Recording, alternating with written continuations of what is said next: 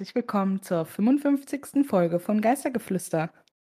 Dem Podcast über Paranormales und Spuk aus aller Welt. Ich bin Diandra. Und ich bin Katharina. Hallo. Schön, dass ihr eingeschaltet habt.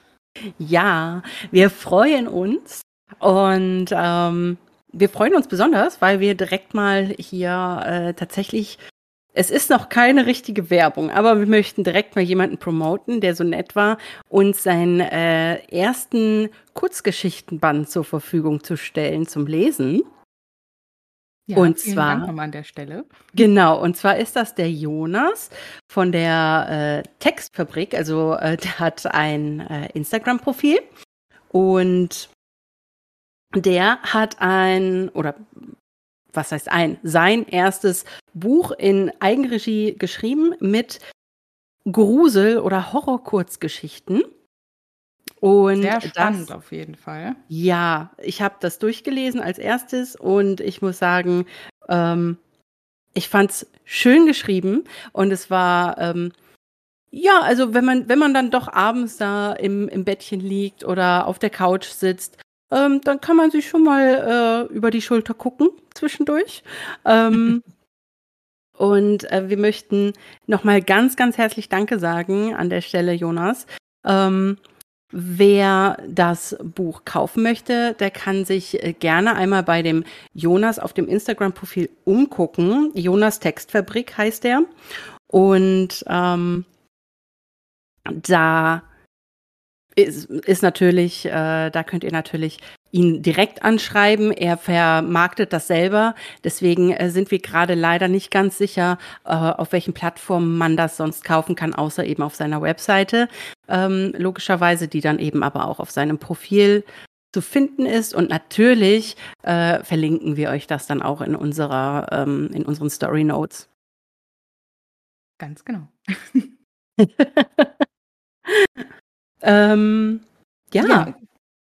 Ich würde sagen, wir haben sonst auch jetzt nicht, außer nochmal hier auch gerne der Aufruf, ähm, wir haben den schon auf Instagram und Facebook gemacht, ähm, aber wir möchten den natürlich auch hier nochmal in der Folge erwähnen. Ähm, unsere nächste Spezialfolge rückt langsam, aber stetig näher. Ähm, und das, das wird halt die Folge 60 sein. Und ja, wir möchten euch natürlich wieder bitten, ähm, und eure eigenen Erlebnisse mit dem Paranormalen mit uns zu teilen, dass wir wieder eine tolle, spannende, gruselige, bewegende Folge gestalten können für euch. Genau, da freuen wir uns schon. Wir haben jetzt schon ein paar Zuschriften bekommen. Vielleicht kommen da ja noch ein paar mehr, ich bin ganz sicher.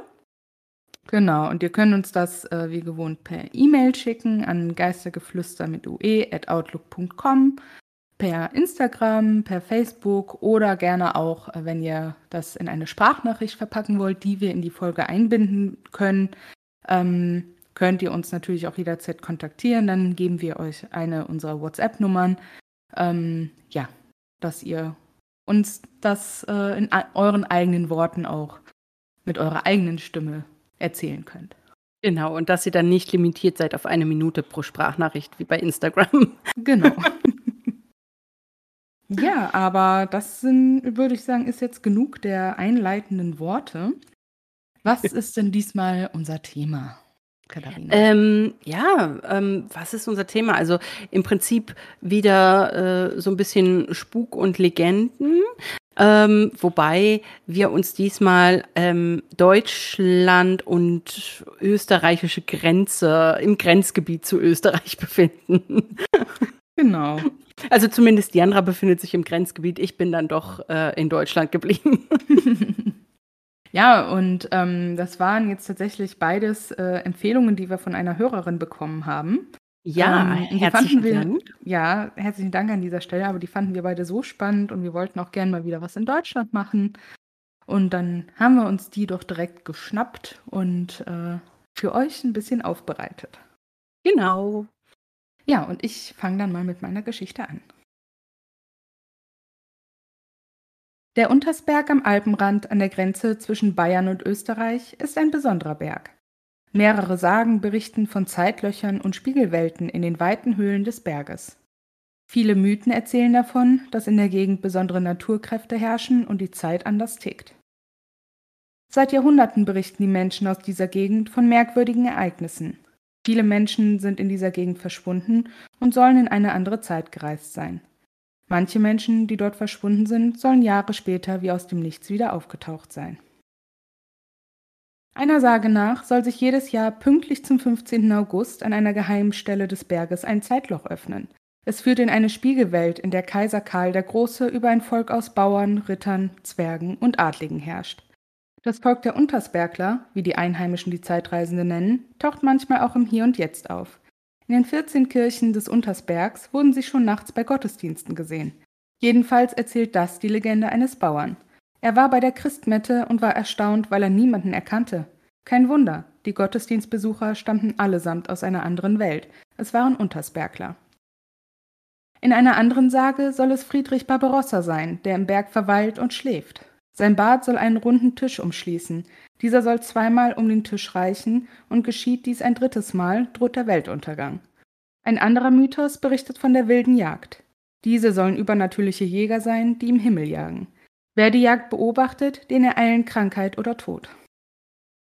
Eine andere gruselige Sage erzählt von einer ganzen Hochzeitsgesellschaft aus dem 14. Jahrhundert, die im Berg verschwunden sein soll.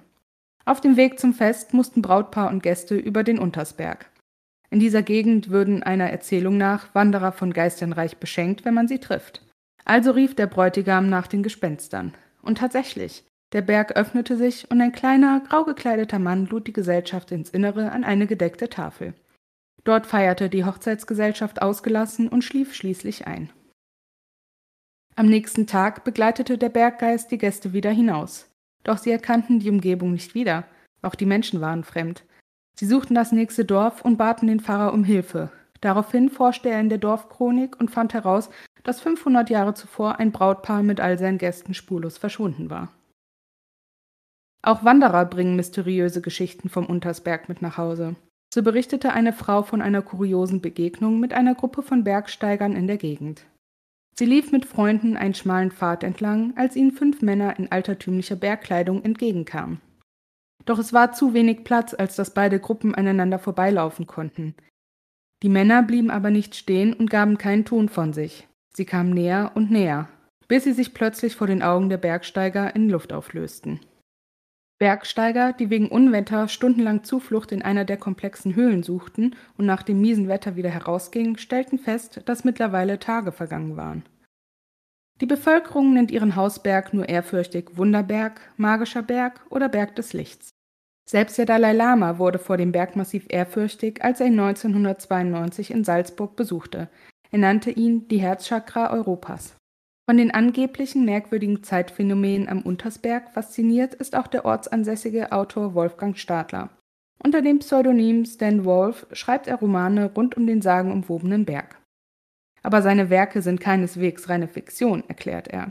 Die Leser selbst sollen erahnen können, wo die Realität endet und die Fantasie beginnt. Regelmäßig entschwindet er nach eigener Aussage am Berg in eine andere Zeitebene. Er habe Artefakte, die die Zeitreisen beweisen würden. Ausstellen wolle er sie jedoch nicht, um keine Angriffsfläche zu bieten. Der Geheimdienst sei schon hinter ihm her. Es gebe am Berg an mehreren Stellen Zeitlöcher abseits der bekannten Pfade, sagt er in einem Interview. Dort will er eine Metalltür entdeckt haben, die tief hinein in den Berg führt, wo Menschen aus einer anderen Zeit leben. Lange verweilen könne er dort nie. Laut seiner Aussage vergeht die Zeit dort 300 Mal langsamer als draußen. Wenn ich etwas länger als einen Tag bleiben würde, wäre inzwischen ein ganzes Jahr vergangen. Im Buch schildert er Treffen mit einem General, der nach dem Zweiten Weltkrieg hinter der Metalltür im Berg untergetaucht ist. Früher hätte der zweifache Familienvater eine solche Geschichte selbst nicht geglaubt. Ich bin gelernter Techniker und glaube nur, was ich sehen kann. Mittlerweile habe ich aber so viel Unfassbares erlebt, dass ich völlig offen bin für alles Mystische. Der Untersberg ist aber nicht nur ein Zeitloch, sondern ein mythischer Ort. Er wird auch Berg des Lichts genannt. An einem bestimmten Tag im Jahr soll sich eine Höhle um die Mittagszeit plötzlich erleuchten. Er gilt als Kraftort, der von vielen Menschen aufgesucht wird, um Ruhe, Inspiration und Trost zu finden. Ob an den Geschichten nun etwas dran ist oder nicht, kann nicht endgültig geklärt werden. Auf jeden Fall lohnt es sich aber, in dem nächsten Alpenurlaub dieses Bergmassiv zu besuchen und sich ein eigenes Bild zu machen. Dankeschön, Leandra.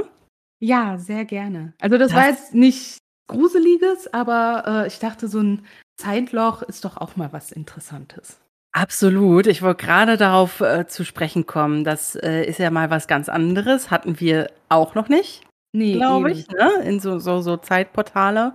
Ähm, Finde ich total spannend. Ähm, vor allem dieses, äh, also das mit der Hochzeitsgesellschaft, die dann 500 Jahre später irgendwie wieder auftaucht. Ähm, wie merkwürdig. Also man kann das ja erstmal wirklich gar nicht glauben.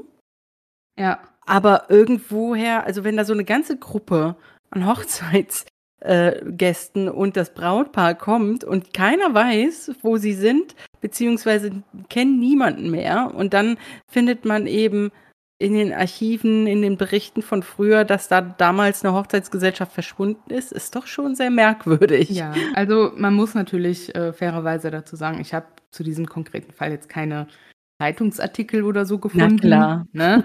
ähm, deswegen, man weiß natürlich nicht, wie wahr, wie wahr das wiederum ist. Ne? Deswegen ähm, sind es ja Legenden. Eben, ne? Aber ähm, es gibt auch noch ähm, ja, äh, man erzählt sich auch, dass zum Beispiel ein verschollener Jäger ja irgendwann Jahre später nach seinem Verschwinden auch wieder auftauchte äh, und das äh, und quasi in seinen eigenen Trauergottesdienst platzte. Oh, ja, okay. Interessant. Mhm. Ähm, aber ich finde es auch krass, ne? Also wenn du dir so vorstellst, der, der Mann, der dann da in diesen Gottesdienst gegangen ist mit den äh, Unterberglern, heißen sie, ne? Untersberglern, ja. Untersberglern. Ähm, und kein, kennt kein Schwein da so ungefähr. Du gehst so wie jeden Sonntag in die Kirche und ja, da ist ja. irgendwie niemand, den du kennst. Das ist schon glaub, cool. Aber dann frage ich mich, wo sind da die ganzen anderen Dorfbewohner gewesen?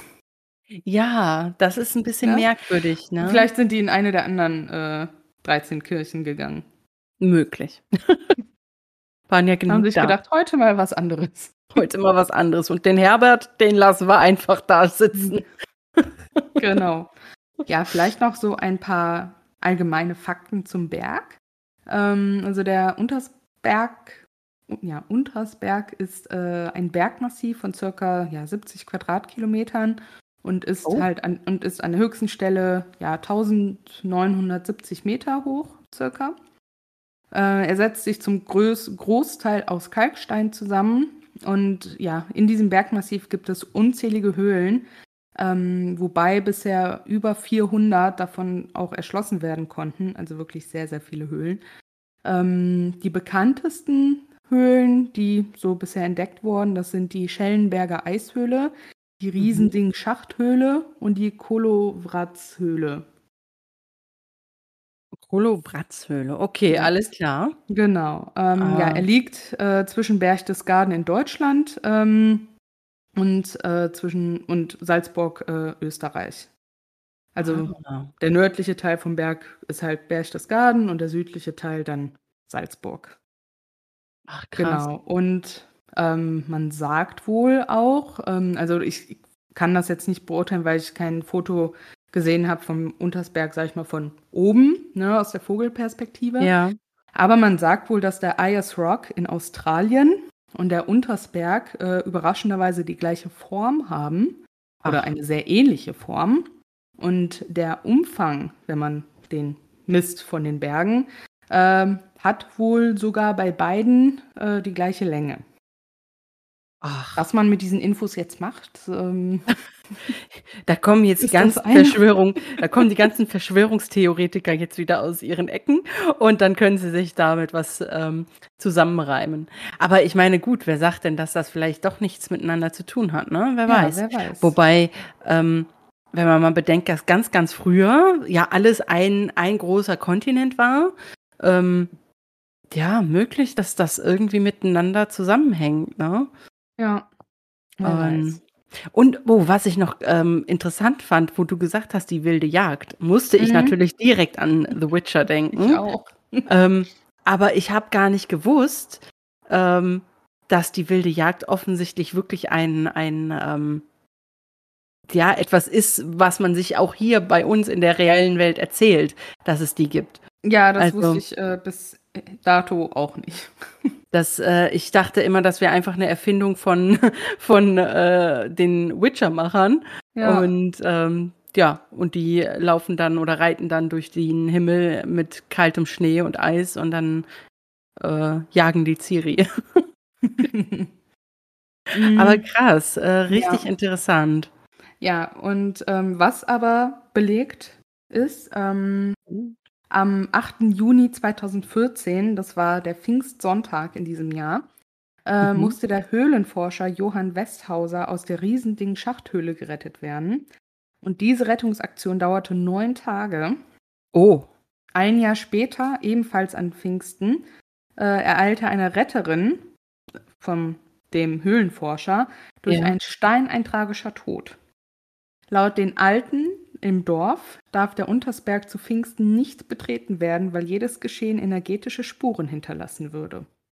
Oh, Damit okay. haben die dann quasi den Tod von der einen Retterin quasi begründet. Begründet, ja. Oder erklärt. Ja. Oha, okay, krass.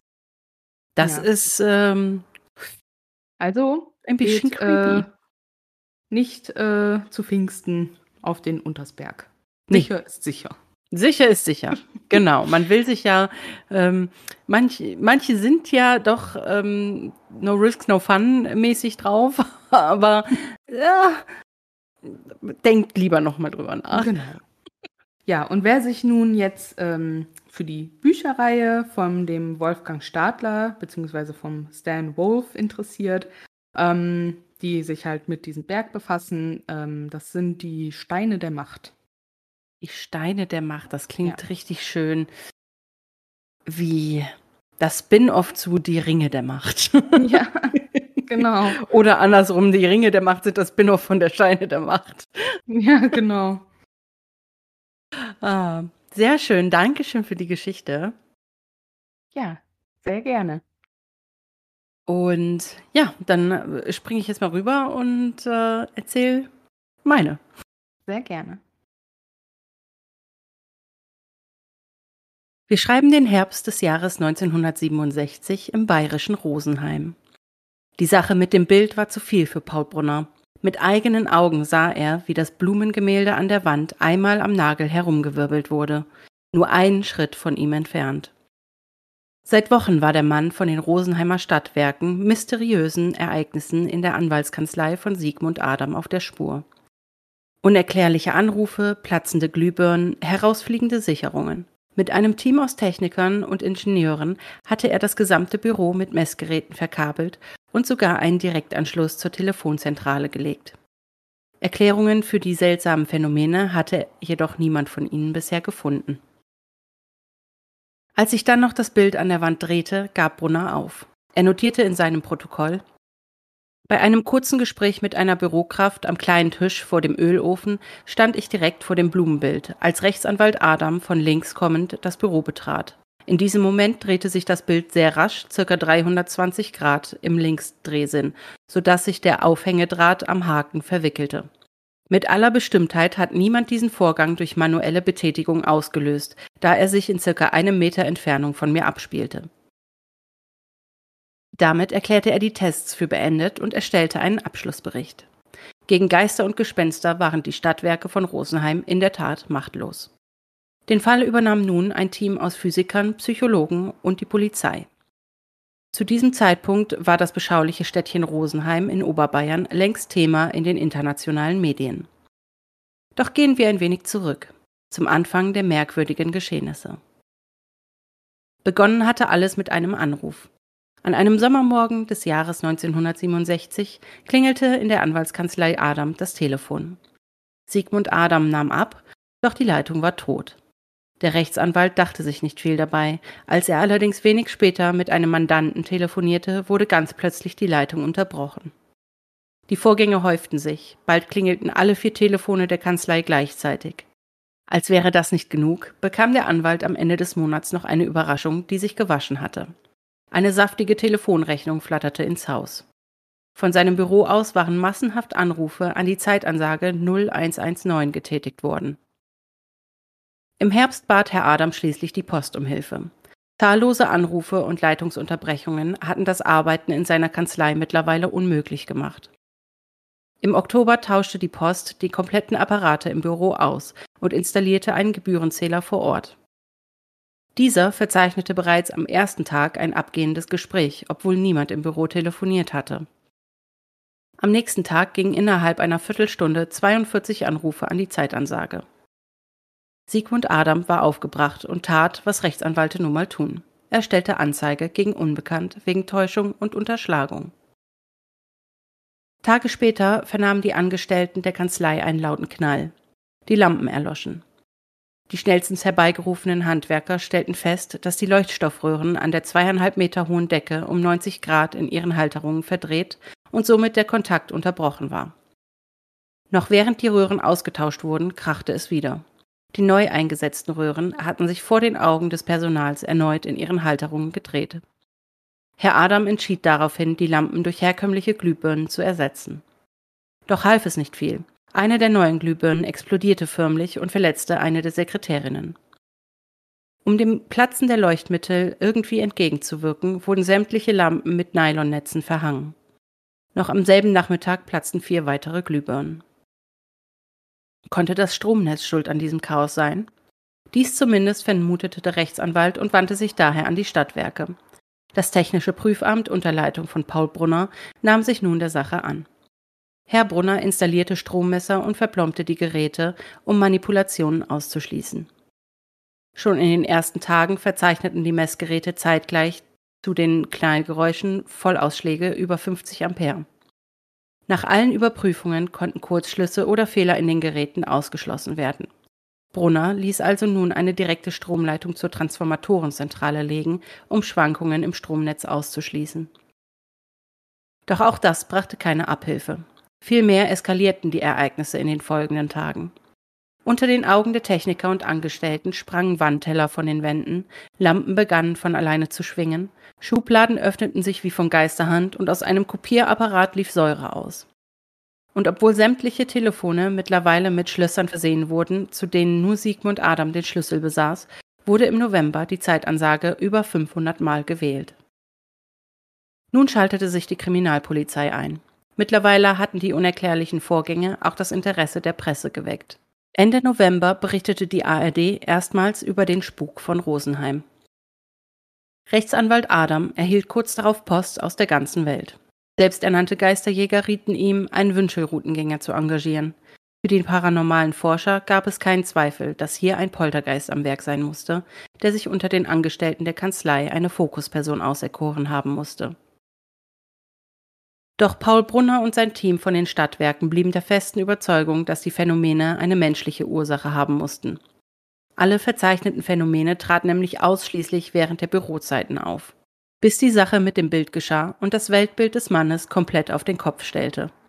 Er hatte alles getan, um die Störungen mit herkömmlichen Mitteln zu erklären, doch das sich drehende Bild ließ ihn nun schlussendlich das Handtuch werfen. Indessen vermeldete die deutsche Presse täglich Neues über den Spuk von Rosenheim. Sogar im Ausland berichtete man von dem Rosenheim-Poltergeist.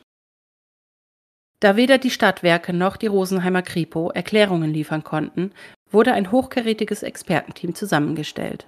Die Physiker Dr. Karger vom Max-Planck-Institut und Dr. Zicher von der TU München sollten nun also die Ereignisse dokumentieren und analysieren. Professor Hans Bender, zum damaligen Zeitpunkt Leiter des Freiburger Instituts für Grenzgebiete der Psychologie und Psychohygiene, sollte Spuren jenseits der herkömmlichen Annahmen verfolgen. Außerdem wurde Professor Andreas Resch hinzugezogen damals Leiter des Instituts für Grenzgebiete der Wissenschaft an der Leopold-Franzens-Universität in Innsbruck. Die Kanzlei wurde zur Geisterfalle umgemodelt. Die Forscher installierten so ziemlich jedes zu damaligen paranormalen Untersuchungen genutzte Gerät, das man auftreiben konnte. Darunter waren Kristallmikrofone, Magnetometer, Temperaturfühler, Strommesstrommeln und Oszillographen. Und dann hieß es geduldig sein und warten. Und tatsächlich ließen die Ereignisse nicht lange auf sich warten. Wieder zerplatzten Glühbirnen, obwohl der Glühfaden intakt war. Ein 180 Kilogramm schwerer Eichenschrank verschob sich vor den Augen der Wissenschaftler um 30 Zentimeter. Der dem Paranormalen nicht ganz abgeneigte Professor Bender war sicher, dass sie es mit einem Poltergeist zu tun hatten. Doch wer war die Fokusperson? Der Verdacht fiel schnell auf die 19-jährige Schreibkraft Annemarie Schaberl. Seit zwei Jahren verbrachte die alleinerziehende Mutter ihre Lehrzeit in der Kanzlei. Die Störungen traten nur dann auf, wenn Annemarie zugegen war und niemals vor 7.30 Uhr, Annemaries Arbeitsbeginn. Man nahm die Auszubildende also genauer unter die Lupe. Parapsychologe Bender berichtete, wenn das Mädchen durch den Flur geht, beginnen Lampen hinter ihr zu schwingen, explodieren Beleuchtungskörper, fliegen Scherben auf sie zu. Die junge Frau selbst klagte seit kurzem über einen heftigen Druck im Ohr. Sie wurde außerdem untersucht und wies eine starke, bis in den Hals hinunterreichende Rötung auf, die ein hinzugezogener Arzt als Hyperemie diagnostizierte, eine unnatürliche Gefäßerweiterung. Um ihren Verdacht zu bestätigen, regten die Wissenschaftler an, alle Angestellten nacheinander für ein paar Tage in den Urlaub zu schicken. Annemarie ging als erste. Und die Phänomene hörten schlagartig auf. Doch bereits am Tag ihrer Rückkehr kamen die paranormalen Aktivitäten wieder mit voller Kraft zurück. Die Ursache des Phänomens schien nun gefunden. Annemarie selbst beteuerte vehement, dass sie keine übernatürlichen Kräfte besäße, doch half ihr das nichts. Am 18. Januar 1968 wurde die junge Mutter gekündigt. Jedoch blieben die Wissenschaftler ratlos zurück. Die Physiker Karger und Sicher konnten nur festhalten, dass die Phänomene messbar gewesen waren und nicht als bloße Einbildung abgetan werden konnten. Manipulation schlossen die Wissenschaftler ebenfalls aus. Die Geräte waren unter Aufsicht verplombt worden, so dass niemand Einfluss auf die Messungen nehmen konnte.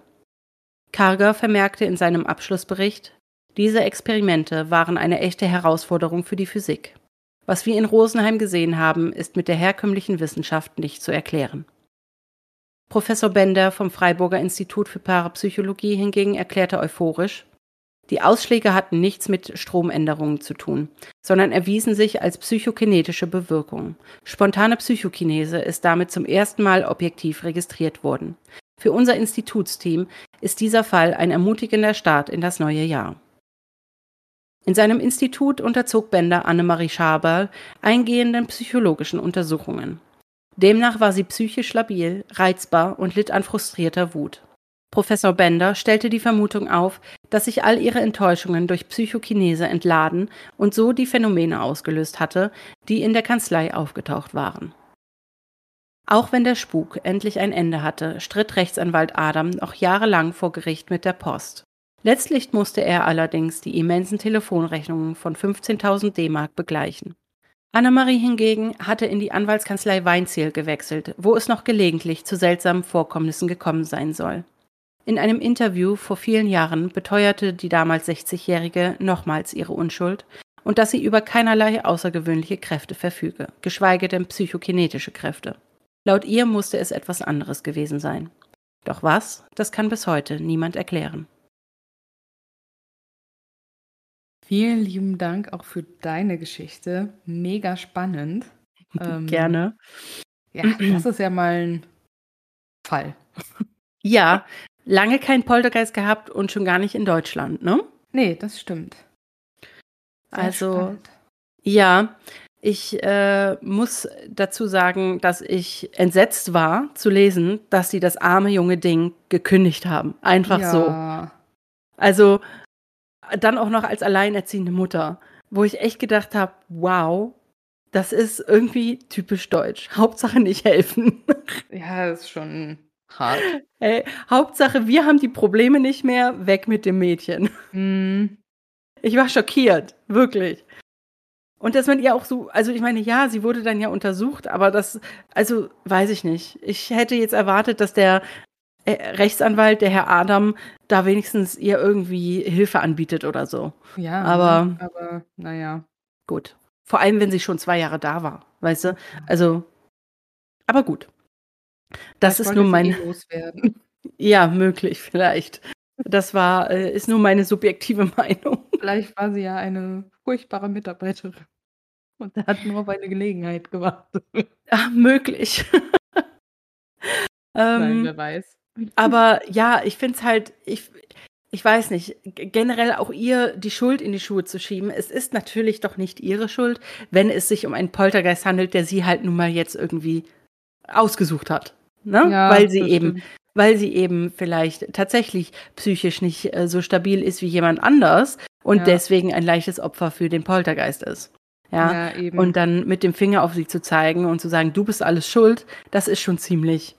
ja, gut, Mhm. wenn man halt nicht an sowas glaubt, ne? Ja, klar, natürlich. ne? Ähm, Also, Dann klar ist es für einen natürlich offensichtlich, ja, die muss das ja sein. So. Ne? ja. Also, ja, schwierig. Ich finde das, ich finde das schwierig, wie sie behandelt wurde. Ähm, ich meine, klar, äh, man muss natürlich vielleicht auch, früher war es ja auch ganz, ganz anders. Ne? Also wenn man gearbeitet hat, auch als Frau, es war natürlich in den 60ern ganz anders als heutzutage und ein Arbeitgeber hatte so ungefähr gar keine Empathie mit irgendwem. Ja, Ja. ähm, das muss man natürlich im Hinterkopf behalten. Und ähm, ja, und da warst du dann, ja, du musstest im Prinzip der Arbeit alles unterordnen. Ne? Und Mhm. dieses Denken hat sich ja erst vor einigen Jahren angefangen umzu, ähm, ja, umzuwechseln und umzudrehen, dass eben nicht alles der Arbeit untergeordnet wird. Aber trotzdem weiß ich nicht, das ist ja nun mal jetzt auch ein spezieller Fall. Und sogar Physiker und Techniker haben äh, letzten Endes so ein bisschen das Handtuch geschmissen und gesagt, ey, hier gehen Dinge vor, die können wir nicht erklären. Ja. Ja, und vor dem Brunner, also vor dem Herrn Brunner, ähm, ist dieses Bild gedreht. Ne? Also ich glaube, ein rational denkender Mensch und der an sowas so gar nicht glaubt und sagt, ah, das hat alles rationale Erklärungen und der dann da steht äh, und sieht, dass sich ein Bild dreht, dass das erstmal einem den Boden unter den Füßen wegzieht, ähm, Ja, glaube ich gerne. klar, aber- weil ich meine, wie will man das auch rational erklären, ne? Genau, und vor allen Dingen denke ich mir dann auch, wenn der so davon überzeugt ist, dass es das eigentlich nicht gibt, würde der sich, glaube ich, auch nicht so eine Geschichte ähm, ausdenken. Also würde der jetzt nicht hingehen und sagen und sich ausdenken, hey, das Bild hat sich gedreht. Ja. Also weiß ich nicht, ich kann es mir nicht vorstellen. Vielleicht ja doch für den Fame oder so. Und ähm, nun war ja die Kanzlei zu dem Zeitpunkt schon groß in den Nachrichten. Ähm, auch ja, wie gesagt, auch äh, über die Landesgrenzen hinaus. Aber es ist schon krass. Und auch diese ganzen Anrufe an die Zeitansage. Ähm, also wer das nicht kennt, ich habe sowas auch noch nie angerufen, aber es gibt tatsächlich oder es gab tatsächlich ähm, eine Zeitansage, die konnte man wählen. Und das Ganze gab es sogar bis 2005 hier in Deutschland. wow. Ähm, ja, und ähm, damals, also zwischen den, ähm, das war zwischen 1960 und 1980, ähm, habe ich ra zumindest rausgefunden, so äh, die Berichte, gab es täglich im Schnitt 600.000 Anrufe an die Zeitansage aus Deutschland. Warum? Ja, ne, das frage ich mich dann auch, warum. Aber ähm, ich habe auch mal gelesen, also tatsächlich ähm, äh, viele Unternehmen, ähm, gerade sowas wie ähm, Zugunternehmen, ne, also die Deutsche Bahn, Ja. ähm, Bahnhöfe, gerade solche Unternehmen, die ähm, auf Zeit basieren, die haben das oft gemacht, um zu gucken, dass ihre Uhren alle gleich sind und Ah. abgestimmt sind. Okay. Ähm, sowas zum Beispiel. Ja, oder eben, wenn man keine Uhr hat, ruft man eben die Zeitansage an. Ne? So, keine Ahnung. Warum? ja. Ähm, ich kann mir nur vorstellen, dass man dann vielleicht auch irgendwie unterwegs ist in der Stadt und man hat seine Armbanduhr nicht an und dann, gehe geht ich mal man eben in die Telefonzelle. genau und dann gehe ich dann mal in die Kirche. Telefonzelle und äh, ruft die Zeitansage an.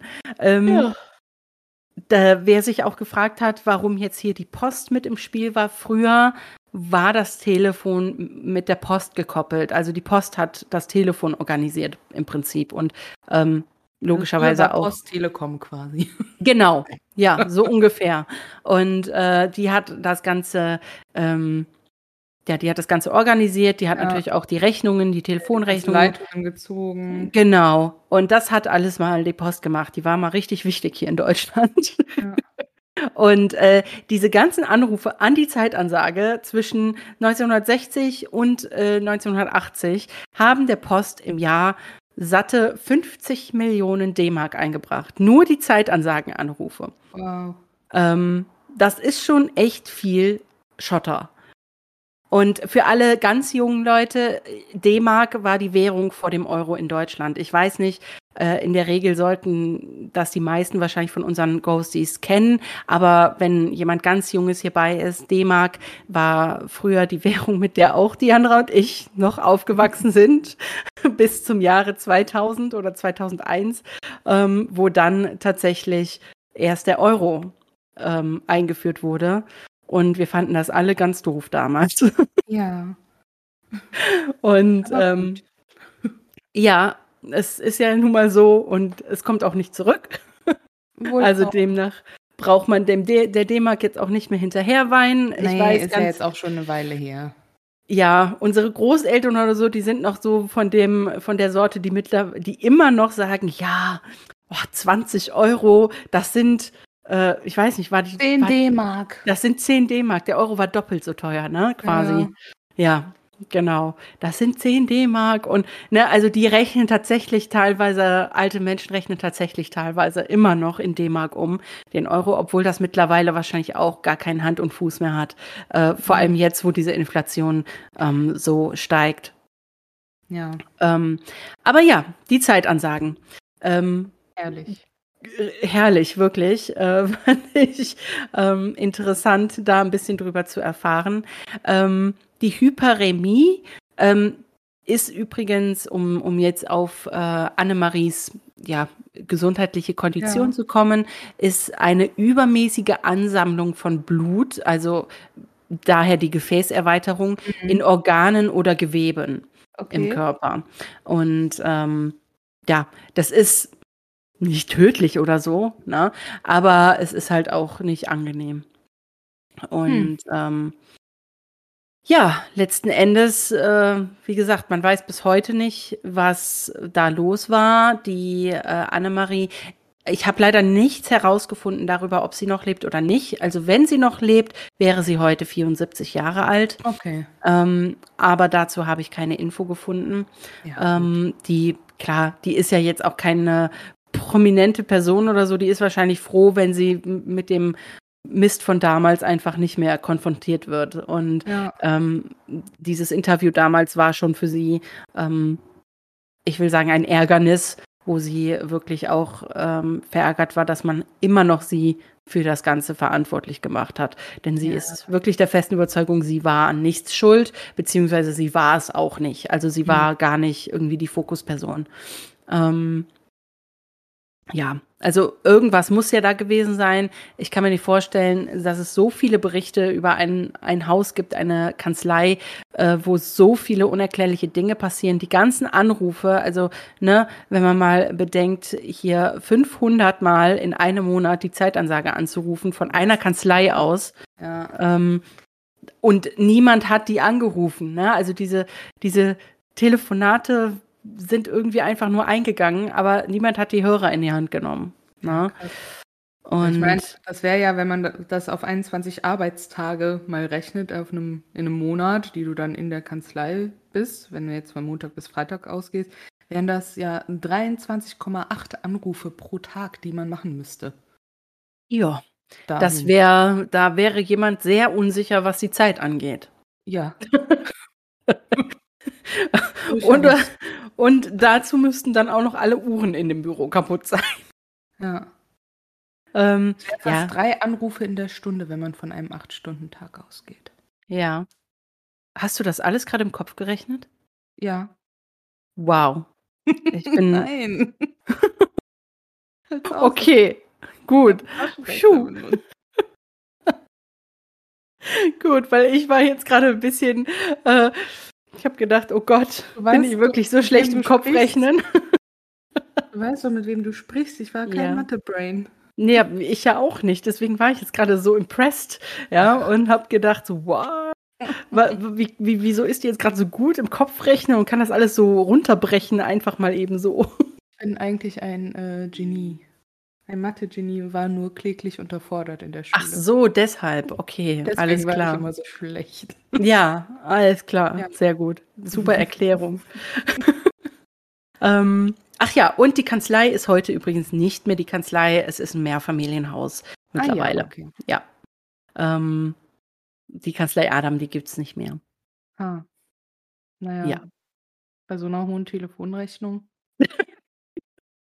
Ja gut, ich weiß leider nicht tatsächlich, inwieweit man das ähm, äh, heu heute umrechnen würde. Also Ja. ne, nochmal zur Erinnerung, es wären jetzt, wenn man es ganz genau nimmt, 30.000 Euro. Ja, ähm, aber wir wissen ja auch nicht, was der Wert von damals, das ist ja dann äh, 1967 beziehungsweise 68, ähm, äh, und da hatte das ja auch noch mal einen anderen Wert. Ähm, ich könnte mir vorstellen, dass das jetzt durchaus ein Wert von 40, 50.000 Euro wäre, wenn man denn noch so rechnen würde. Also äh, das Telefon an sich ist ja jetzt auch noch mal eine komplett umgemodelte Geschichte und so wie damals berechnet wurde, wird ja heute überhaupt gar nicht mehr berechnet, wenn man telefoniert. Eine Flatrate gab es nämlich nicht. Ja, man musste tatsächlich jede Minute hat gezählt und die musste auch bezahlt Ja. werden. Und äh, deswegen war das alles immer so teuer. Und deswegen haben unsere Eltern früher auch gesagt, telefonier nicht so lange. Und schon gar nicht, wenn es ein. Außerortsgespräch war. Richtig. Ja, so alt sind wir schon. So Ähm. Ja, sehr gut. Ja, das war's von meiner Geschichte. Ich hoffe, Ja, hat euch auch gefallen. Dank. Bestimmt. Und Und wenn ähm, nicht, dann habt ihr jetzt halt Pech gehabt. ja, und nochmal lieben Dank an unseren Ghosty, der uns diese ähm, äh, Empfehlungen gegeben hat. Äh, wir sind uns nicht sicher, ob du den Namen genannt haben möchtest, deswegen lassen wir das einfach mal jetzt außen vor. Aber Du weißt, diejenige, dass du gemeint bist. genau.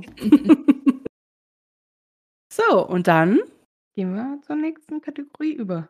richtig.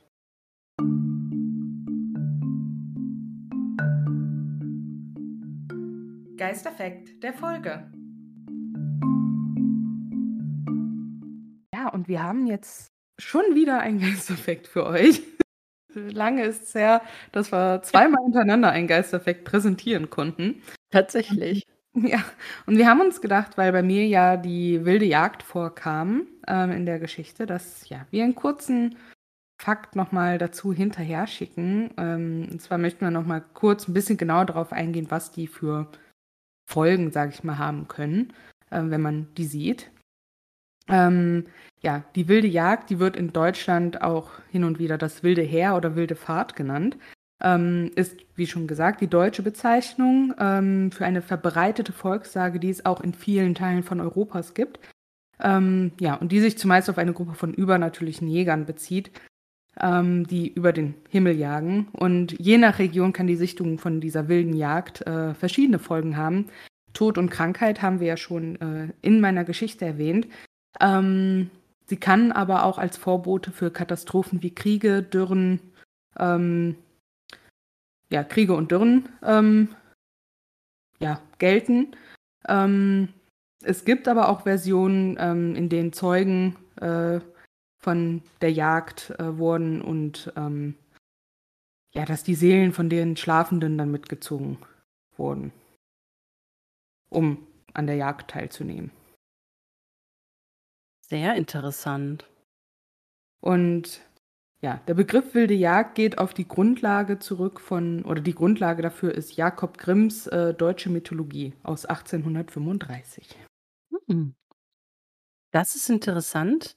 Wie gesagt, ich war mir nicht bewusst, dass das wirklich ein, ein Ding ist. Nee, äh, Ähm. auch nicht. Also ich habe auch eben schon zu Katharina festgestellt, manche kennen es vielleicht aus Witcher, wie wir eben schon festgestellt haben, aber äh, es kam wohl auch noch in anderen Videospielen vor, wie zum Beispiel im Add-on Blood Moon vom Computerspiel Morrowind oder in Skyrim zum Beispiel auch. Das wundert mich, also es wundert mich nicht, sondern äh, es wundert mich einfach, dass mir das nicht aufgefallen ist, denn ich habe Skyrim halt auch komplett durchgespielt und mir ist die wilde Jagd nicht begegnet oder ich habe es einfach komplett vercheckt. also, ja, weiß. Aber äh, ich möchte jetzt, wir möchten jetzt auch nicht mehr zu sehr darauf eingehen, Nein, weil wir schon natürlich gesagt haben, vielleicht kann man ja auch mal die wilde Jagd in eine Folge ein. Mal Ja. schauen. mal schauen. Ja, und dann gehen wir abschließenden Kategorie, würde ich sagen.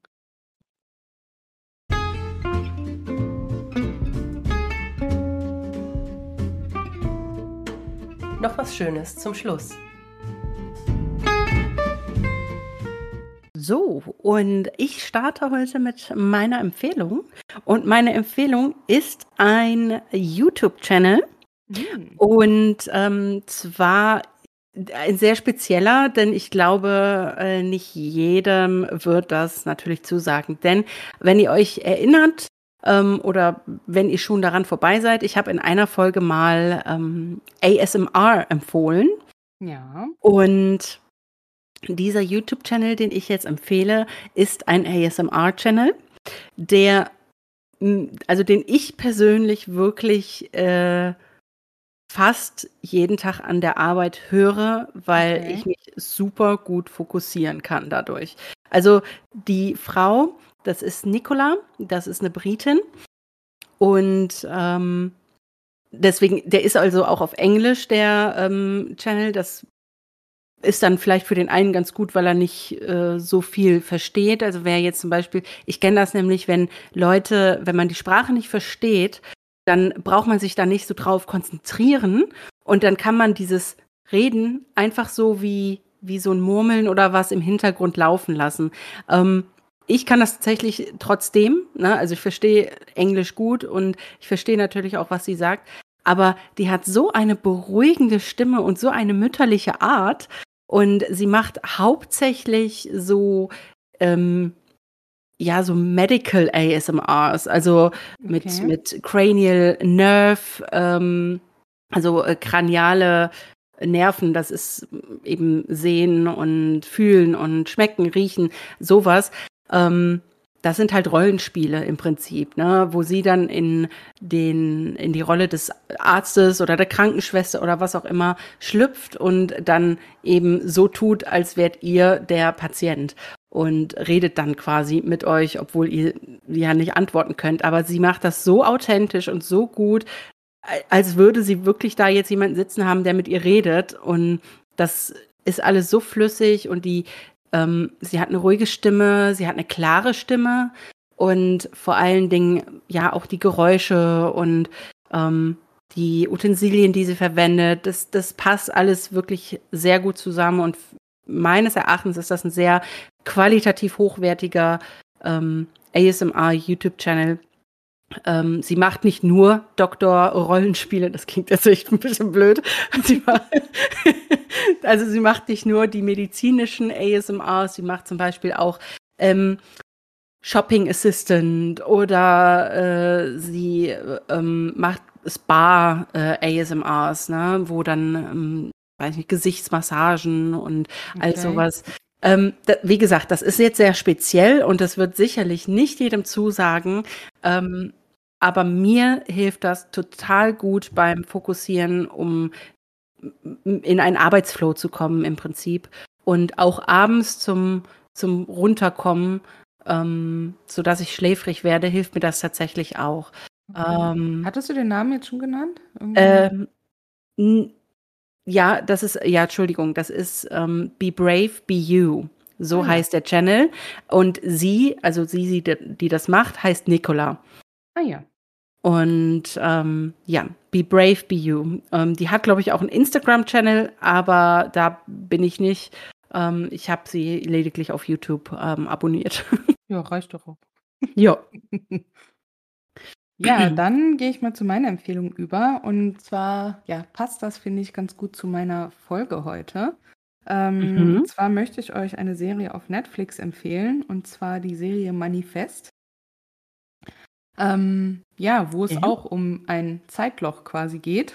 Ähm, ja, volles Passagierflugzeug äh, sind, ja, die wollen halt teilweise nach Hause oder in Urlaub, wie auch immer. Ja, während des Flugs, ja, kommen die in Turbulenzen, relativ krasse Turbulenzen. Ähm, ja, geht aber soweit alles gut. Machen auch den, der Captain, wenn die am Flughafen sind, ne, macht dann halt diesen Landecall. Und da wird es schon ein bisschen komisch, weil der Typ aus dem Tower halt so ganz komisch nochmal nachfragt, so, ja, welcher Flug sind Sie? Ne? So, also mhm. so, als könnte er nicht glauben, dass jetzt dieses Flugzeug da fliegt. Ja, die kriegen letztlich natürlich trotzdem eine Landeerlaubnis und ja, als die Passagiere aus dem Flugzeug aussteigen, ist schon alles voller FBI, Polizei, ähm, hasse nicht gesehen. Ja, und zwar ist dieses Flugzeug, ähm, wo ja die Menschen alle drin sitzen, für fünf Jahre verschwunden gewesen. Oha. Ja, die Menschen sind, die in dem Flugzeug sind, die sind ja quasi nur einen Tag halt gealtert, ne, weil für die ist nur ein Tag vergangen oder halt die paar Stunden, ne, Ja. die der Flug halt gedauert hat. Aber in der Realität sind halt fünf Jahre vergangen. So. Krass, okay. Was den einen oder anderen natürlich vor gewisse Probleme stellt. Ähm, dass zum Beispiel ein Kind, was eigentlich einen Zwilling hat, ja, sein, seine Zwillingsschwester ist halt fünf Jahre älter, er ist nach wie vor elf Wirklich? oder Boah, zehn krass. irgendwie so, ne, was halt natürlich auch irgendwie super awkward ist. Von der einen ist, von dem einen Geschwisterpärchen, ähm, also die sind aber schon erwachsen, die beiden, ist halt die Mutter in der Mit Zwischenzeit gestorben und die haben die ja am Abflug quasi noch gesehen, so, ne, also das ist halt auch total komisch für die. Äh, von der einen ist der, ja, mit dem sie verlobt war oder kurz vor der Verlobung stand, ist jetzt quasi mit ihrer besten Freundin zusammen. Also ähm, es Ach, ist sehr krass. viel passiert halt in diesen fünf Jahren und es, die wollen natürlich rausfinden, was da passiert ist und decken da dann halt immer merkwürdigere Sachen auf. Ja, ich möchte jetzt natürlich auch nicht viel weiter ins Detail gehen. Ähm, Ja, es sicher. sind auch schon drei Staffeln davon auf Netflix. Ich weiß nicht, ob damit die Serie abgeschlossen ist, weil ich bin selber noch in der ersten Staffel. Ah, krass, Ähm, okay. Aber es gibt halt, wie gesagt, drei Staffeln. Ne? Also nicht wie sonst oft bei Netflix bei neuen Serien, weil die gibt es auch noch nicht so lange auf Netflix, dass nur eine Staffel da ist. ähm, genau, also Manifest auf Netflix möchte ich euch empfehlen. Ja, cool, danke. Das klingt auf jeden Fall super spannend. Ja, also ich Ähm, finde es auch spannend. Irgendwie klingelt da auch was bei mir im Kopf. Ich glaube, ich habe das irgendwo schon mal gesehen, gehört oder so. Ne? Also nicht gesehen, die Serie, Mhm. sonst könnte ich mich erinnern, aber äh, da, irgendwie was darüber gehört, auf jeden Fall. ja, Aber spannend, ja. ja. Ja, und dann werfe ich einfach direkt mal meine Frage hinterher. Was würdest du denn als erstes machen, wenn du unsichtbar wärst? Oh. Ähm, hm, was würde ich als erstes machen, wenn ich unsichtbar wäre? Äh, ich glaube, ich würde versuchen, eine Bank auszurauben oder sowas. Ja, warum Ähm, nicht? Keine Ahnung. Einfach, äh, ja, das ist natürlich, ich weiß nicht, ob das jetzt besorgniserregend ist, dass man direkt an eine äh, kriminelle Machenschaft denkt damit. Ähm, Ach Quatsch, wir sind doch unter uns. ja, aber ich glaube, ich würde so einen Bankraub planen. Ah ja. Und du? Ich würde mich als erstes in einen Flieger schmuggeln, irgendwie auf die Malediven oder nach Mauritius oder nach Bora Bora Ach so. und dann Luxusurlaub heimlich, still und leise für mich verbringen. Okay. Kostenlos. Auch weil ich ja gut. unsichtbar bin. Ja, und dann klaust du den Leuten ihre Kokosnusscocktails. Richtig. Schön. Und dann schweben die einfach vom, über den Strand davon, Genau. quasi. Mhm. Ja, auch nicht schlecht. Interessant. Ja, Ja, dann bin ich wohl hier die Kriminellere von uns beiden. Das auf jeden Fall. Ähm, ich habe auch eine ganz, ähm, eine ganz flotte Frage im Prinzip. Ja, Würdest du lieber fliegen können oder würdest du lieber unter Wasser atmen können? ich glaube, ich würde lieber unter Wasser atmen können. Echt? Ah, krass. Ja. Also ich bin für Fliegen.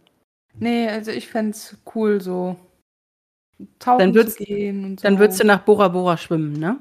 Nee, das wird zu anstrengend. Aber dann könnte ich, äh, wenn ich auf Bora Bora bin, ohne Tauchausrüstung mit den Walen schwimmen gehen. Ah, schön. Weil das kann man Ich- dann nämlich. Ich würde dann einfach nach Bora Bora fliegen und äh, Aber es ist bestimmt auch anstrengend, wenn man das selber machen muss.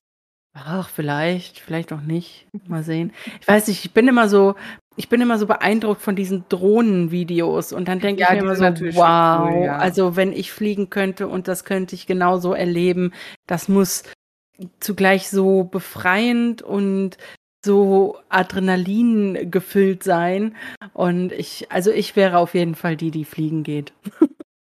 Schön, dann haben wir mal endlich zur Abwechslung mal wieder unterschiedliche Antworten. Ja, Auch sind wir ja doch relativ gleich. soll vorkommen, Ja, auch bei Schwestern. genau. Ja, So. und damit sind wir am Ende, am Ende, Am Ende. am Ende unserer Folge angelangt. Wir sind jetzt am Ende unserer Folgere. Genau. Und Ja. ja, wir wünschen euch eine schöne Zeit bis zur nächsten Folge. Ja. Und ja, bis dann. Bis dahin. Tschüss. Ciao.